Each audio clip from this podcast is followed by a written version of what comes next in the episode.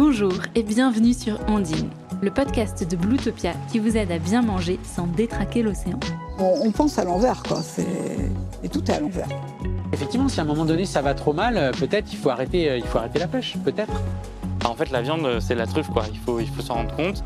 Il y a un constat, il est implacable, il est là. Euh, mais qu'est-ce qu'on fait? Je suis Mallory et je vous embarque dans une aventure à la rencontre de celles et ceux qui agissent au quotidien pour une alimentation plus soutenable. Bonne écoute Les gens ne savent pas ce qu'est du plastique, parce que c'est normal, on ne l'explique jamais. Euh, et on ne comprend pas trop non plus euh, dans l'imaginaire que le plastique se dégrade en petites particules.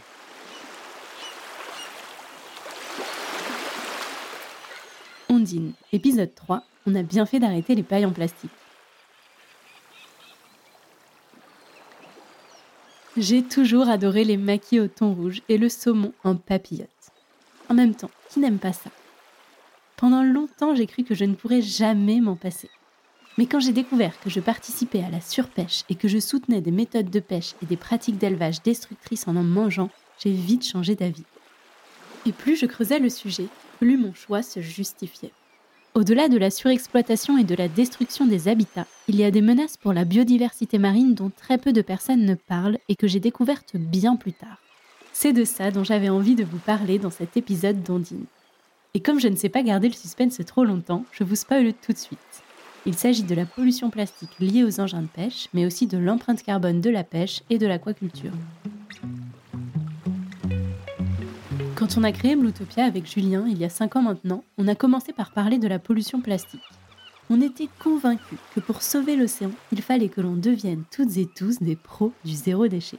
Pour tourner l'autre confort, notre série documentaire sur les solutions pour un océan plus propre, on a donc rencontré plus de 60 personnes, dont Katrina, la créatrice d'un magasin zéro déchet, Vishka, la fondatrice d'une marque de cosmétiques solides, ou encore Velina, à la tête d'un réseau de contenants réutilisables consignés.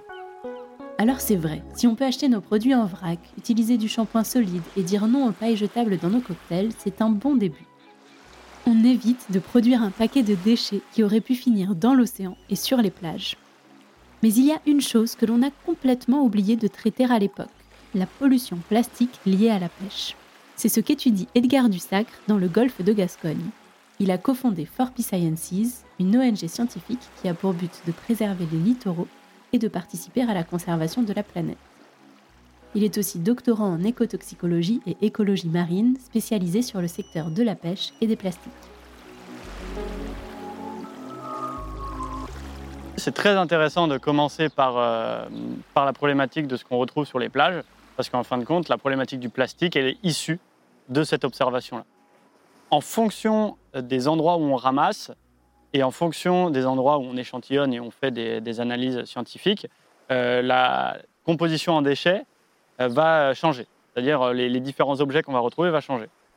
C'est totalement différent entre les zones qui sont assez naturelles sur les côtes, celles où il y a peu de stations balnéaires, où il y a peu de passages, et celles où il y a les stations balnéaires. Donc quand on fait des ramassages et qu'on se concentre notamment sur les stations balnéaires ou des ramassages à proximité, ça fausse un peu la réalité de la pollution et de la distribution de la pollution, euh, parce qu'il euh, faudrait aussi prendre en compte euh, celles qui sont plus dans les milieux sauvages, parce qu'en effet, les top 10, donc si on pourrait être bien représentatif et imaginer la problématique, c'est vraiment pas les mêmes. On a pratiquement peut-être 40 à 50% des items qui changent entre les deux classements. par contre, il y a un item, enfin, il y a trois ou quatre items qui se retrouvent tout le temps. Le premier, ça va être tout ce qui est microparticules. Euh, ou mésoparticules, donc pratiquement tout ce qui est inférieur à 2,5 cm, en fin de compte. Ensuite, on va beaucoup, beaucoup avoir euh, les films plastiques.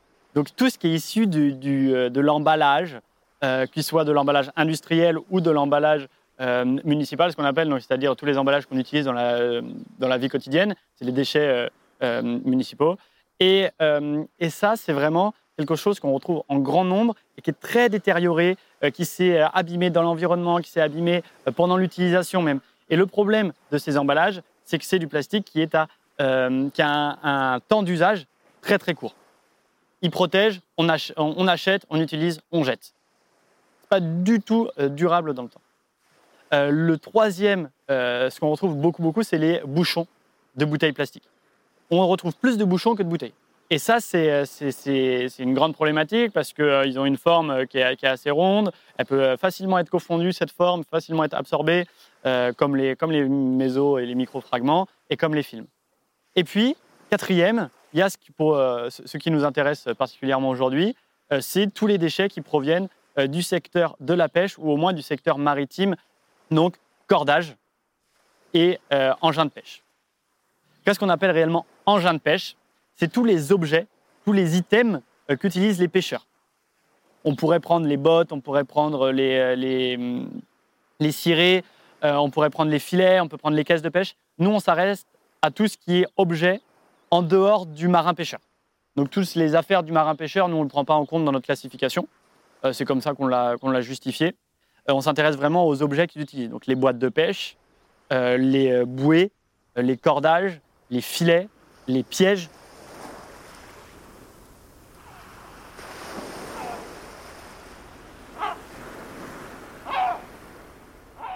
Pour bien comprendre le problème posé par ces engins de pêche quand ils finissent dans l'océan, il faudrait avoir les ordres de grandeur en tête. Sauf que quand il s'agit de déchets marins, c'est presque mission impossible. Personne n'est aujourd'hui capable de donner des chiffres précis et fiables. La première estimation qu'on a eue, qui date de 2010, euh, qui a été commandée par la FAO, c'est un rapport, euh, c'est que 10% des déchets marins euh, pourraient être issus de la pêche, en masse. On ne parle pas en nombre. Parce que vraiment, quand on parle aussi de, déchets marins euh, et plastiques, il faut vraiment faire la différence entre masse et nombre, parce que euh, euh, la densité, le volume et, et la masse des, des- déchets peut être très différente, peut être très variable en fonction du polymère et du plastique. Donc en masse, ça pourrait représenter 10%. Peut-être que c'est 30, peut-être que c'est 5. On ne sait pas encore.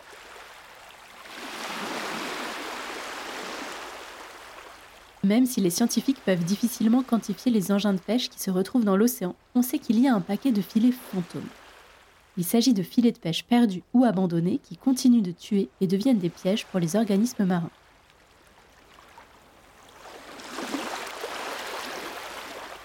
Ça pêche des organismes marins de tout type, des crustacés, euh, du poisson, des mammifères, euh, alors qu'ils sont jamais remontés. Donc vraiment, c'est juste que c'est un, piège pour eux, euh, qui est même pas volontaire d'un point de vue humain. Et deuxièmement, souvent, ces, filets, ils sont sur le fond, et avec les courants, ils bougent. Et comme ils bougent, ça détruit les fonds marins. Donc si c'est sur des récifs coralliens, c'est horrible parce que ça casse tous les coraux. Si c'est sur des herbiers marins, euh, bah, c'est pareil, c'est horrible parce que c'est quand même deux écosystèmes marins et littoraux qui sont euh, primordiaux euh, pour, euh, pour l'écosystème en général, et pas que marin, enfin, même pour le, vivant. Quoi. Et donc ça, ça détruirait tout. Et ça, voilà, ça, vraiment, quelqu'un qui plonge sur un lieu où il y a eu un filet fantôme, il n'y a plus rien. Vraiment, si le, filet était ballant, en dessous, ça a tout arraché.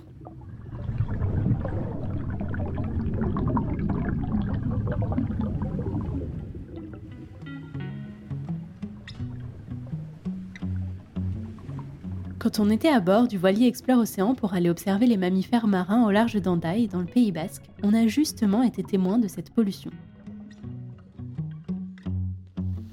Bon, alors là, euh, tout à l'heure, je t'ai dit observation à midi. Et est-ce que tu peux me dire ce que c'était cette observation? Euh, disons que c'était une observation beaucoup moins euh, gaie et joyeuse, car euh, c'était un filet euh, fantôme. Et pourquoi on appelle ça un filet fa- fantôme? Parce que ce sont des filets abandonnés ou perdus, hein, attention, euh, qui continuent de pêcher, malheureusement. Et ils s'étendaient sur euh, des dizaines et des dizaines de mètres, peut-être même des centaines de mètres. Et on a vu des microplastiques.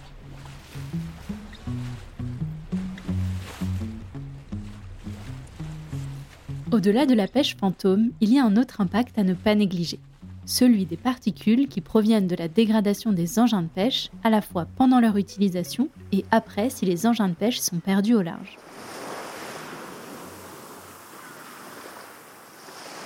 Le filet, pendant son utilisation conventionnelle et classique, va se dégrader, va produire des particules. c'est simple à avoir. Vous prenez, euh, je sais pas, du polystyrène, vous prenez euh, un, cordage, vous le frottez très fort.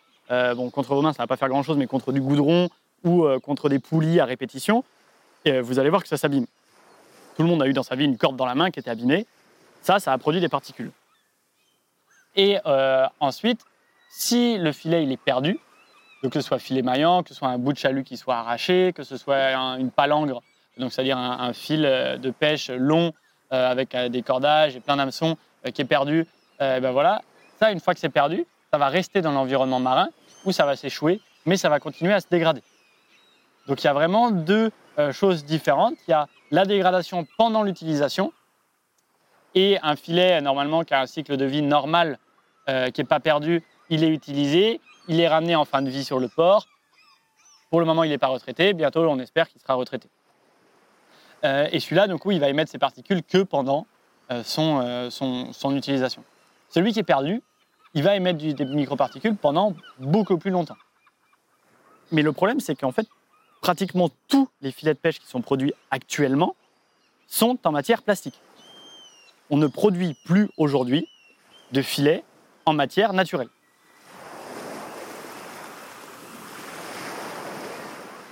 Si cette dégradation pose problème, c'est donc parce que les engins de pêche sont en plastique.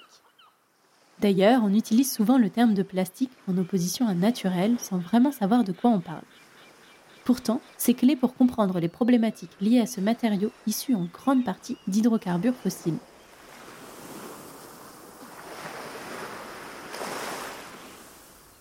Les gens ne savent pas ce qu'est du plastique, parce que c'est normal, on ne l'explique jamais.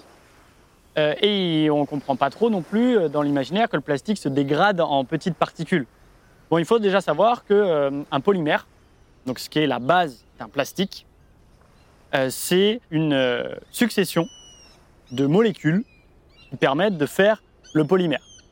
D'accord? Ça, c'est la structure de base du plastique. Et en fonction de tous les plastiques que les gens connaissent, avec les petits sigles en triangle et avec les différents chiffres, on ne va pas tous les refaire, euh, la composition de cette structure et de ces molécules et de cette succession, elle change. Sauf que ça, c'est pas le plastique fini. Le plastique final, lui, on lui ajoute ce qu'on appelle des additifs. Les additifs, ça permet de régler euh, les problèmes de souplesse, de rigidité, de résistance au feu, euh, de dégradabilité, euh, euh, d'accroche de la matière organique dessus, de développement de, de petits champignons, de fixation de bactéries, tout ça. Et, et donc ça, c'est ce qu'on appelle les additifs. Et c'est ça qu'il faut prendre en considération quand on parle plastique et dégradation du plastique.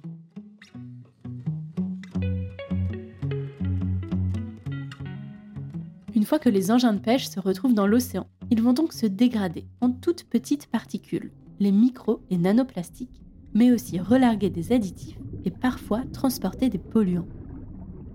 Ce sont ces micro et nanoplastiques, ces additifs et ces polluants qui peuvent ensuite être ingérés par les petits organismes marins en bas de la chaîne alimentaire, puisqu'ils les confondent avec de la nourriture. Et quand les plus gros organismes les mangent, ils vont remonter l'ensemble de la chaîne trophique jusqu'aux humains qui mangent des poissons.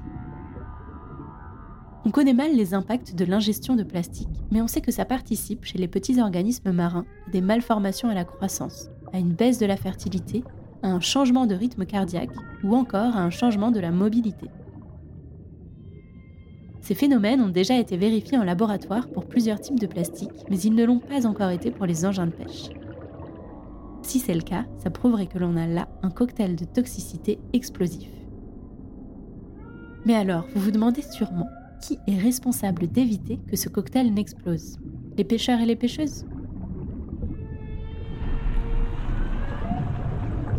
Ils reconnaissent le fait que parfois ils perdent du filet. D'ailleurs, c'est, intrinsèque au métier, hein, c'est obligatoire parfois. Euh, c'est pas de leur faute. En France, c'est vraiment plus volontaire. C'est-à-dire qu'il n'y a pas un pêcheur un jour qui va se dire ah, tiens le filet, je vais le prendre, il me sert plus, je le mets à la mer. Ça a pu avoir lieu euh, il y a quelques années, quelques décennies. Ça a encore lieu certainement dans certains pays, mais en France non. En France, réellement, c'est ramené sur les quais, c'est stocké. Après, là, il y a un autre problème qui se pose, c'est comment est-ce qu'on les gère. Mais pour le moment, au moins, ils sont stockés. Ou alors, ils sont euh, déjà euh, enterrés ou, mis en décharge, ou notamment euh, incinérés. Mais euh, il y a encore beaucoup, beaucoup de pêcheurs, on le sait, qui stockent leurs filets, euh, soit sur les ports, soit dans des garages, dans des hangars. Il y en a des, en grande, grande, grande quantité.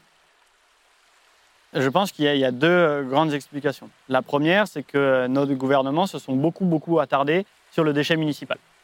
Donc le déchet de la maison, le déchet de l'individu. La deuxième explication, si on prend plus la pêche, c'est que personne ne sait ce qui se passe dans la pêche. La pêche, c'est un métier qui reste entre les pêcheurs. Et euh, ceux qui euh, font des lois pour la pêche, ceux qui euh, gèrent pour préserver l'environnement ou quoi que ce soit, bah, ils vont pas parler aux pêcheurs parce que c'est leur ennemi numéro un. Et du coup, il n'y a pas de dialogue qui s'instaure. Et du coup, bah, on ne parle pas aux pêcheurs.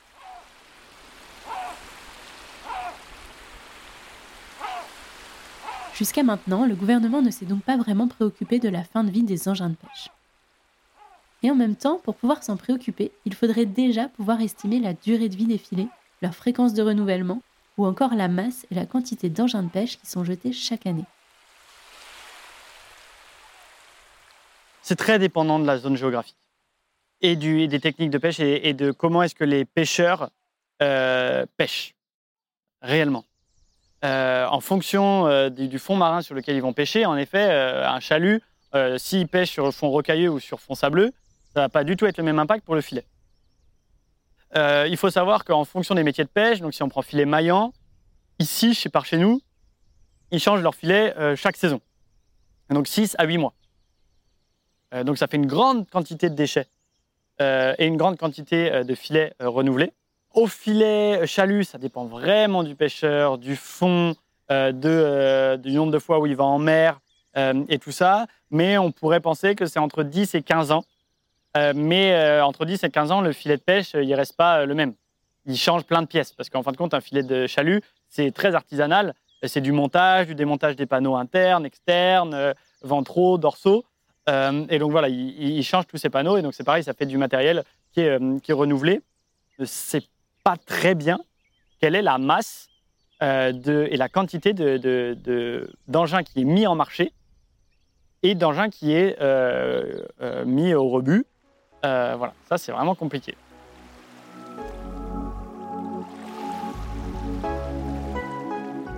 C'est justement pour mieux comprendre et gérer ces déchets que Glokis et Filet Fab ont vu le jour. En amont de la chaîne, il y a Glokis, qui quantifie, qualifie et collecte les filets de pêche usagés à terre avant qu'ils ne terminent dans l'océan. Et en aval, il y a Filet Fab, qui en revalorise une partie pour leur donner une seconde vie. C'est au Conquet, en Bretagne, que Sabine Meneux et Yann Louboutin nous ont raconté l'histoire de leur projet et leur vision pour l'avenir.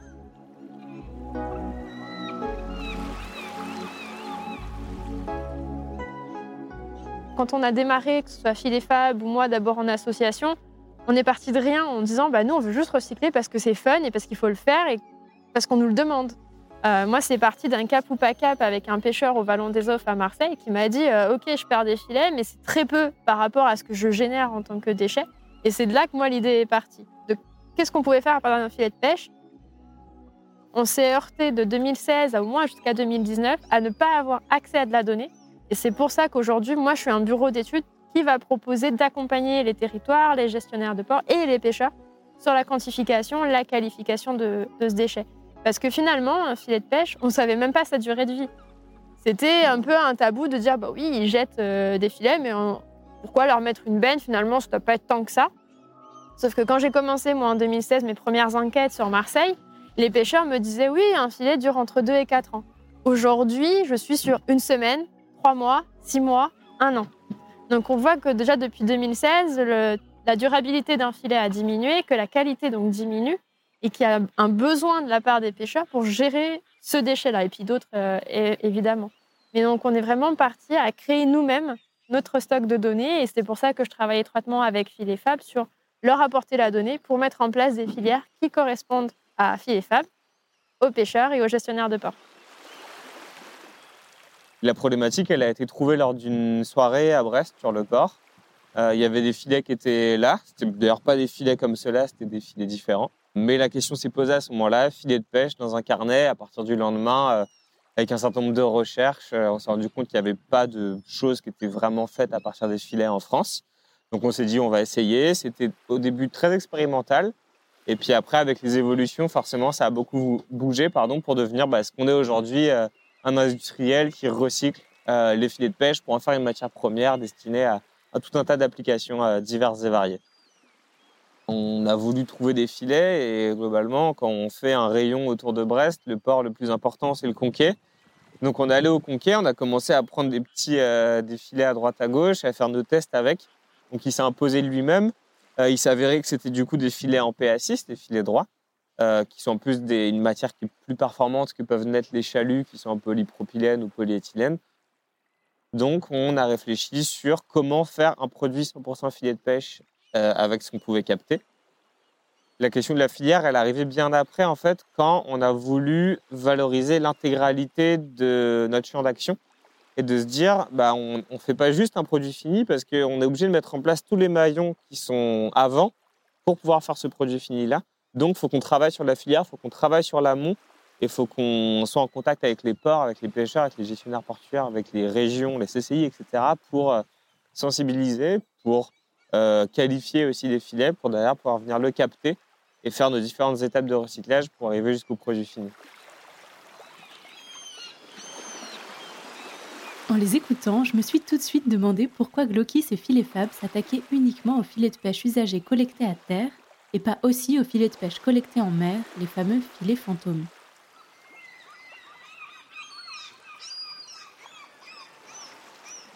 On se présente comme une filière de recyclage de filets de pêche, certes, mais nos, nos filets de pêche, euh, on va pas les chercher au fond de l'eau. Euh, nous, c'est une matière qui est identifiée, qui est portuaire, qui est, euh, qui est fait en collaboration avec les professionnels de la mer. Et l'idée, c'est de, voilà, de les valoriser par le recyclage de leurs déchets et de recycler leurs déchets pour les valoriser.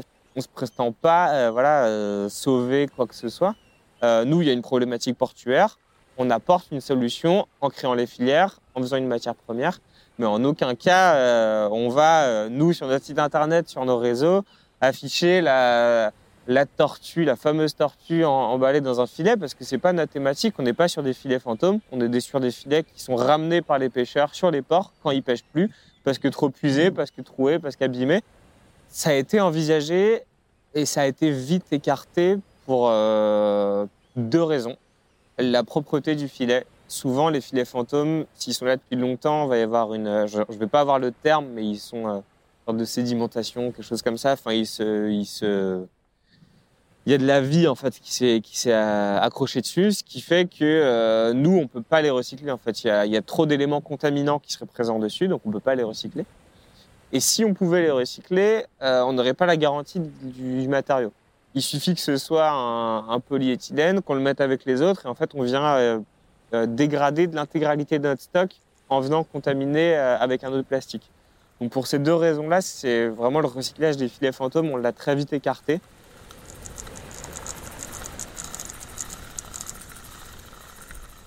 Polyamide 6, polypropylène, polyéthylène. Vous vous demandez ce que sont tous ces noms barbares que Yann a prononcés? Il s'agit en fait des différents types de plastique qui sont utilisés pour fabriquer des filets de pêche. Quand on commence à s'y intéresser, on leur donne même des petits surnoms. PA pour polyamide, PP pour polypropylène, PE pour polyéthylène et PET pour polytéréphtalate d'éthylène.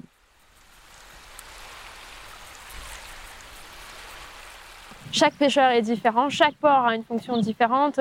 Rien que quand je vois les filets qu'ils ont ici avec le conquet et moi ce que j'ai à port de boucle, bah, c'est pas le même filet. Donc forcément, c'est pas le même type pratique. Pour faire simple, il y a deux grands types de, de pêche et de filets de pêche. Il y a globalement les chaluts qui ont une certaine forme et les filets qui ont une autre forme. Généralement, les chaluts sont faits en polypropylène ou polyéthylène et les filets sont la plupart du temps en polyamide. Et encore, à l'intérieur de ces deux familles-là, les filets vont être composés de différents, enfin, vont être multimatériaux. Euh, là, c'est déjà ce qu'on voit, c'est déjà la première étape de tri, mais on va avoir ça qui est en PA. Mais le petit cordage, il peut varier, il peut être en polyéthylène terephthalate, donc PET, euh, ce qui fait qu'on a différents matériaux dedans. Donc il y a un enjeu qui est vraiment primordial, qui est hyper important, c'est le tri qu'on va devoir faire en amont pour bien séparer tous les différents types de plastique, parce que chaque types de plastique, donc polypropylène, polyéthylène, polyamide, polyragnagna. Euh, tout ça, c'est euh, des propriétés, des caractéristiques qui vont être différentes à chaque fois.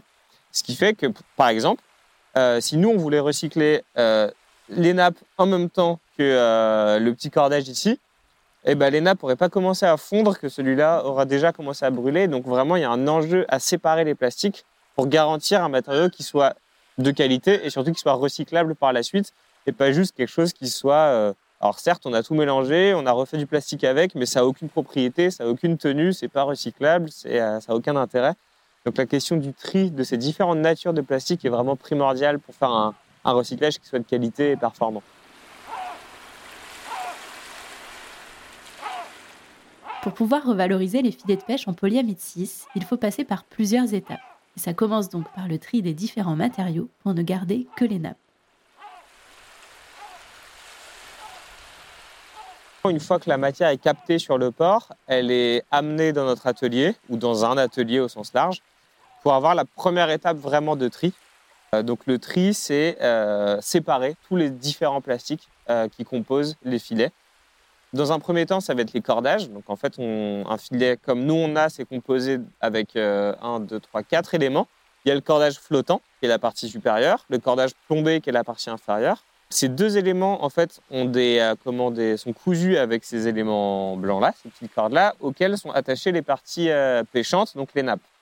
Nous, on recycle les nappes qui sont donc en polyamide. Donc, on enlève les deux parties en bas. Donc, on va les démonter, déralinguer, dé, euh, désarmer, peu importe le terme qu'on emploie. Globalement, on va séparer les différents types de plastique. Et une fois que ça c'est fait, on va donc garder seulement la partie en PA qui, elle, va être broyée. Donc, on va tout simplement réduire son volume. Au lieu d'avoir des filets qui peuvent faire quelques dizaines, voire centaines de mètres de long, on va se retrouver avec des fibres qui vont faire aux alentours de 40 mm, 60 mm, qui vont pouvoir du coup être euh, stockées dans des, euh, dans des caisses pour par la suite être granulées. Donc globalement, les petites fibres vont être mises dans une machine avec une vis sans fin, donc ça va fondre. La vis sans fin va pousser la matière. Il y a des colliers chauffants qui la font fondre en même temps et ensuite c'est extrudé pour faire des, euh, des sortes de grands spaghettis qu'on va être coupés pour donner donc des granulés. C'est la base de l'industrie plastique. Avec, on va pouvoir faire de l'injection, faire de l'extrusion, faire tout un tas de choses en fonction du matériau qu'on a en amont. En l'occurrence, Filet Fab s'est dédié à l'injection plastique pour faire des pièces en dur, comme des montures de lunettes, des montres, des manches de couteau ou encore des pièces techniques pour le BTP. Les possibilités sont presque infinies. Et là, on ne parle que de la valorisation des filets de pêche en polyamide 6. Mais du coup, les autres types de plastique qu'il reste, comme les cordages en polypropylène, on en fait quoi? Aujourd'hui, ça a beau représenter un pourcentage qui est faible par rapport à tout ce qu'on va capter. C'est une matière qui est pas euh, qu'on recycle pas. Donc clairement, on peut. euh, notre objectif, c'est de, faire du, du 100% filet de pêche, mais que ce soit sur le PA ou sur d'autres trucs. On est vraiment à plus long terme déjà. Euh, mais oui, l'idée, c'est de pouvoir capter et recycler le maximum de ce qu'on capte et pas avoir des, des rebuts. Après, on peut aussi imaginer comment une sorte de projet en cascade. Euh, nous, on fait une première action, on va recycler les nappes, mais ce qui fait que nos déchets, ils sont, en tout cas nos rebuts de production, choses comme ça, ils sont déjà identifiés. Demain, il y a peut-être une société qui va nous dire, bah, nous, en fait, on est intéressé par vos, vos cardages en polypropylène. Très bien. C'est pas nous qui le ferions directement, ce serait une autre société, mais au moins l'intégralité de ce qui est capté par Filet Fab serait recyclé, ou en tout cas 90, 95, 98% le serait.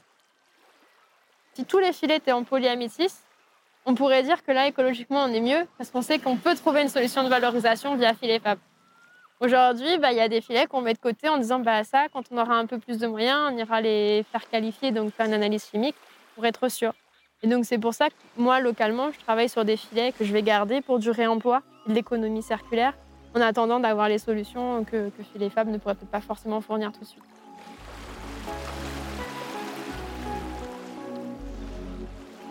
Heureusement, il y a des choses qui devraient bientôt changer.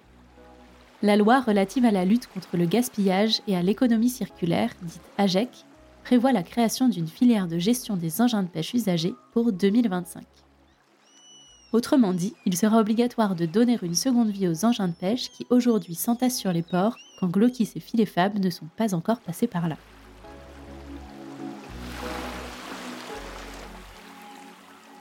Nous, notre ambition, notre objectif, c'est que euh, en 2025, Filet Fab soit déjà identifié comme euh, la solution pour recycler les filets en, en polyamide 6, donc en nylon, euh, au niveau national. C'est pour ça qu'on travaille beaucoup en amont avec Sabine sur, sur la mise en place de filières sur d'autres régions. Forcément, la Bretagne, c'est la première sur laquelle on s'est axé parce qu'elle représente 50% du gisement français. Euh, mais on a travaillé en Normandie, on a travaillé en PACA, on a travaillé en, Occitanie. Euh, L'idée, c'est voilà, de faire en sorte de, baliser l'intégralité du littoral français pour pouvoir recycler les filets qui y sont présents.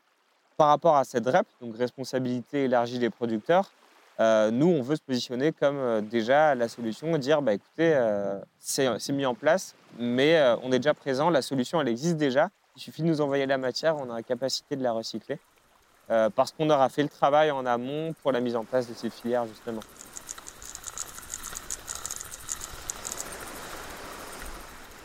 C'est donc plutôt une bonne nouvelle pour limiter la pollution plastique liée aux engins de pêche. Je ne vous ai pas encore tout dit. Il y a un autre impact que l'on oublie souvent quand il s'agit de pêche, son empreinte carbone.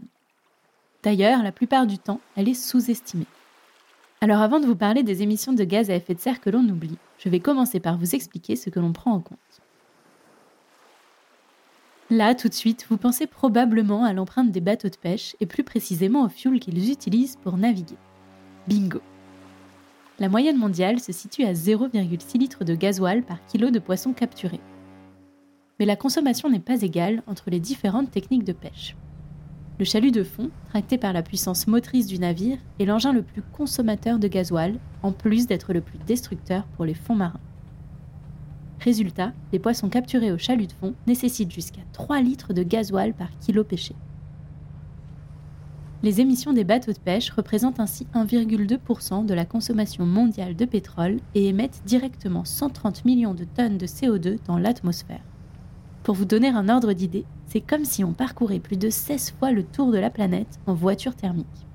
Et tout ça en ne prenant en compte qu'une partie du cycle de vie des bateaux de pêche, à savoir leur utilisation, et en oubliant leur construction et surtout leur fin de vie. Et ça ne s'arrête pas au moment où l'on a pêché les poissons. Pour qu'ils arrivent bien frais sur les étals, il faut les conditionner et respecter la chaîne du froid sur les bateaux, à la criée, dans les camions de transport et jusqu'à la poissonnerie. Et ça, ça émet forcément du dioxyde de carbone. Quand on prend en compte les émissions de gaz à effet de serre liées au fuel consommé par les bateaux et celles liées au conditionnement et à la chaîne du froid, on arrive en moyenne à 3 kg d'équivalent CO2 par kilo de poisson sauvage. C'est 20 fois moins que pour le bœuf. Sauf que si on s'arrête là, on oublie plein de sources d'émissions de gaz à effet de serre. D'abord, on oublie les émissions de gaz à effet de serre liées à la destruction des fonds marins par les chaluts de fond. En raclant le plancher océanique, le carbone stocké depuis des années sort de l'eau et retourne dans l'atmosphère. Le chalutage relâcherait même plus de dioxyde de carbone dans l'eau que le secteur aérien dans l'air. C'est lié au carburant consommé par les chalutiers, comme je vous le disais juste avant, mais aussi et surtout à la perturbation des fonds marins par les engins de pêche. En fait, les sédiments marins sont des réservoirs de carbone qu'ils accumulent par les débris végétaux et les excréments d'animaux qui tombent sur le plancher océanique. Lorsqu'ils sont détruits, les sédiments marins libèrent des tonnes de CO2 jusqu'alors stockées. Chaque année, 1500 millions de tonnes de CO2 sont ainsi relâchées dans l'océan. Ça ne représente que 0,02% du carbone sédimentaire marin total, mais ça équivaut à 15 à 20% du CO2 atmosphérique absorbé par l'océan. Bref, encore une fois, il y a de quoi alourdir le bilan carbone des poissons sauvages. Et il faut s'attendre à un paquet de conséquences. Une augmentation de l'acidification de l'océan, la réduction de sa capacité à absorber le CO2 et l'accumulation du CO2 dans l'atmosphère. Le biologiste marin Henrik Sala compare le phénomène avec ce qu'il pourrait se passer sur Terre. C'est comme si on labourait une forêt primaire encore et encore jusqu'à ce qu'il ne reste plus rien. Quand on sait que les sédiments marins sont le plus important puits de carbone organique, stockant chaque année presque autant que l'ensemble des puits de carbone terrestres, on comprend qu'il faut que les choses changent rapidement. Et l'empreinte carbone de la pêche ne s'arrête pas là. On oublie aussi les émissions de gaz à effet de serre liées à l'extraction de grands poissons. Car oui, l'océan est un puits de carbone et les poissons qui l'habitent aussi. Les thons, les requins, les maquereaux ou encore les espadons sont constitués de 10 à 15% de carbone. Le problème, c'est que lorsque les poissons sont pêchés, on rompt le cycle de séquestration du carbone qui passe normalement par leur mort naturelle et leur sédimentation au fond de l'océan.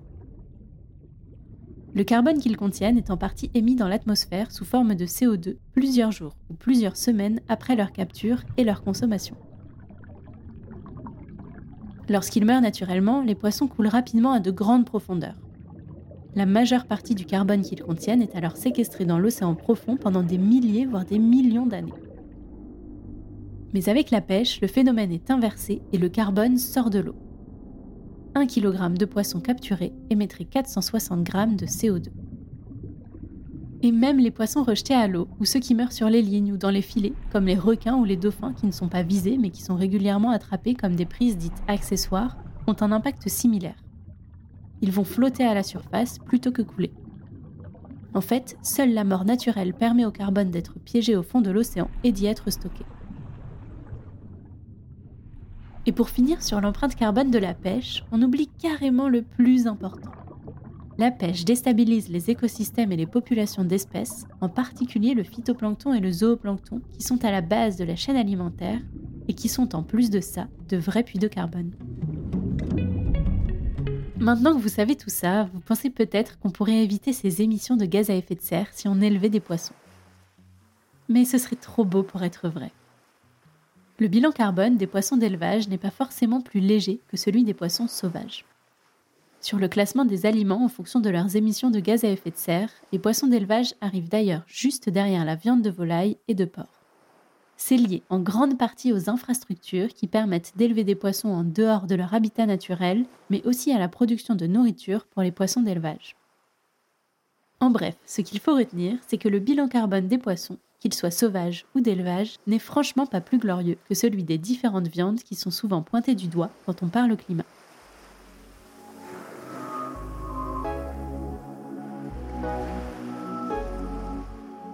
Bon, maintenant que j'ai bien plombé l'ambiance, je me disais que ce serait pas mal de finir par une note un peu plus réjouissante. Pour préserver l'océan et ses habitants, il y a en fait plein de pistes d'action. Mettre en place des filières pour pouvoir collecter et revaloriser tous les engins de pêche usagés, interdire les méthodes de pêche les plus émettrices en carbone, qui sont d'ailleurs aussi les plus destructrices pour les fonds marins, comme le chalut de fond, et surtout limiter notre consommation de poissons. Ça tombe bien, car je vous parle justement de ce dernier point dans les prochains épisodes. Si vraiment on, a besoin ou on souhaite consommer du poisson, euh, il y a plein de manières de consommer différemment, d'être plus responsable dans son assiette. Et, aujourd'hui, euh, euh, moi, ce que je constate avec tous les participants de la fresque océane, c'est que on ne s'intéresse pas à son assiette. C'est pour moi ce qu'il y a de plus dramatique. Est-ce qu'on ne devrait pas plutôt se dire, laissons ce poisson finalement à ceux qui en ont vraiment besoin, et ceux qui ont des alternatives, choisissent ces alternatives ça me semble être euh, raisonnable. Merci d'avoir écouté Ondine. Si vous êtes encore là, c'est sans doute parce que vous avez aimé l'épisode. Pour ne pas perdre une miette de l'aventure, n'oubliez pas de vous abonner à Ondine sur votre plateforme d'écoute préférée. Pour nous soutenir, vous pouvez nous mettre des étoiles sur Apple Podcast ou Spotify, parler du podcast autour de vous ou partager l'épisode sur vos réseaux sociaux. Pour découvrir les coulisses de l'aventure, n'hésitez pas à suivre Bluetopia sur Instagram et à vous abonner à notre newsletter depuis notre site internet. On se retrouve dans un mois pour un nouvel épisode. D'ici là, j'ai du pain sur la planche.